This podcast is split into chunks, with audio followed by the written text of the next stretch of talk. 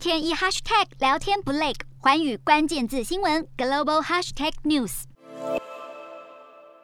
本周的国际新闻快评，我们看到俄罗斯总统普丁罕见地针对台湾议题发表意见，选择在两岸同时庆祝的光辉十月，强调台湾是中国的一部分，力挺中国的意味浓厚。但是同时，普丁也表示，中国不需要用武力来统一台湾，似乎也呼应着习近平在今年庆祝辛亥革命周年的谈话当中，不再提及武统台湾，有着微妙的连结。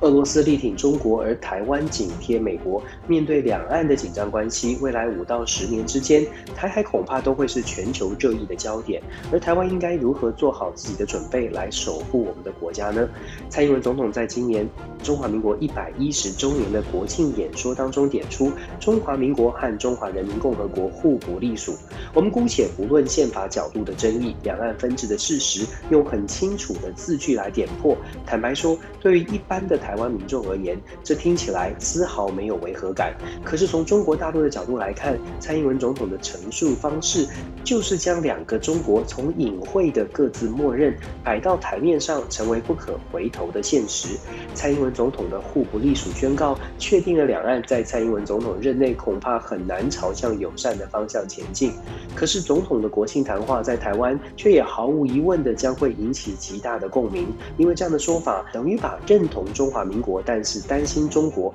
过去含泪也会投票给蓝营的族群，全部都收归在两岸互不隶属的论述架构之下。在野的国民党如果没有意识到台湾主流的民意，恐怕未来连基本盘都会出现动摇了。反观对岸的中国，解读蔡英文总统的国庆演说，在第一时间就做出强烈的反应，认定所谓的中华民国和中华人民共和国互不隶属，其实就等于外界所谓的华独，强力抨击执政党的亲美路线会给两岸带来极大的风险。不过，即使如此，中国大陆政府的回应当中，也没有像过去把武统挂在嘴边。几天之后，再由俄罗斯总统普丁出面谈及两岸问题，用中国亲密盟友的角色来暗示，其实中国不需要武统，也能有其他对付台湾的办法。事实上，从美国川普总统、川普政府以来，台美关系不断升温的关键原因，就在于美国认定中国在印太地区的威胁日益增加。美国的前后任印太司令都强调，台海危机发生的时间点恐怕会落在二零二七年左右。美方的观察指标基本上是因为在中国和美国的实力逐年拉近，而中国又在二零二七年会庆祝中国解放军建军百年，到时候建立的三个完整的航母打击群，很有机会让中国海军能够在第一岛链之内拥有压倒性的优势。基于这样的解放军建军目标，华府决策圈多半认定，六年之内美国必须在印太地区做好更充足的准备。到底中国会不会在二零二七年对台湾发动所谓的大规模的战争？没人说得准。可是从中国目前的经济发展出现有点不平静的情况，大规模建军所需要的资源遇上口袋深度有限，未来六年倘若中国的经济无法得到良好的发展，庞大的军费势必会需要调整。换句话说，解放军的建军计划如果在二零二七年达到巅峰，它就很可能会面临到必须面对所谓的 use it or lose it 的时刻，要用还是要浪费呢？军队不能不用的话会成为负担，但是如果要用，台海的军事冲突的可能性就会提升。而习近平在二零二七年又将会遇到第三任任期结束，必须要缴出成绩单的关键时刻。为了完成民族复兴的大业，对台湾就算不动用武力，恐怕也会用比较大动作的经济威胁来逼迫台湾接受某些条件。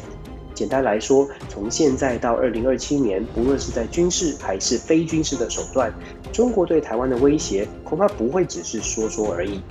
无奈的是，这些威胁的算计背后，跟台湾本身的关系非常有限。当台湾内部在纠结蔡英文总统的对中国的论述是不是两国论的时候，中国其实在思考的是在国际政治上如何因应美国和西方民主国家对中国所采取的压制。到底要如何回应？中国现在正努力地想到办法。可是，在两岸关系当中，已经逐渐被边缘的台湾，究竟有没有看到大国之间的竞合？真的要保护台湾，恐怕要把握时间，准备好如何应应，在台湾内部积极的形成共识。可惜我们现在看到的政党仍然在操弄政治意识，不论是支持中华民国，还是认为中华民国只是被政党借壳上市。如果台湾没有看见中国在全球压力之下被迫做出的可能反应，还把两岸关系的解读放在两岸本身的竞争之上，恐怕就很难意识到，其实守护台湾已经到了跟时间赛跑的时候了。洞悉全球走向，掌握世界脉动，无所不谈，深入分析。我是何荣，寰宇全世界全新升级二点零版，锁定每周三、周六晚间九点，寰宇新闻 MOD 五零一中加八五凯播二二二以及 YouTube 频道同步首播，晚间十点完整版就在寰宇全世界 YouTube 频道。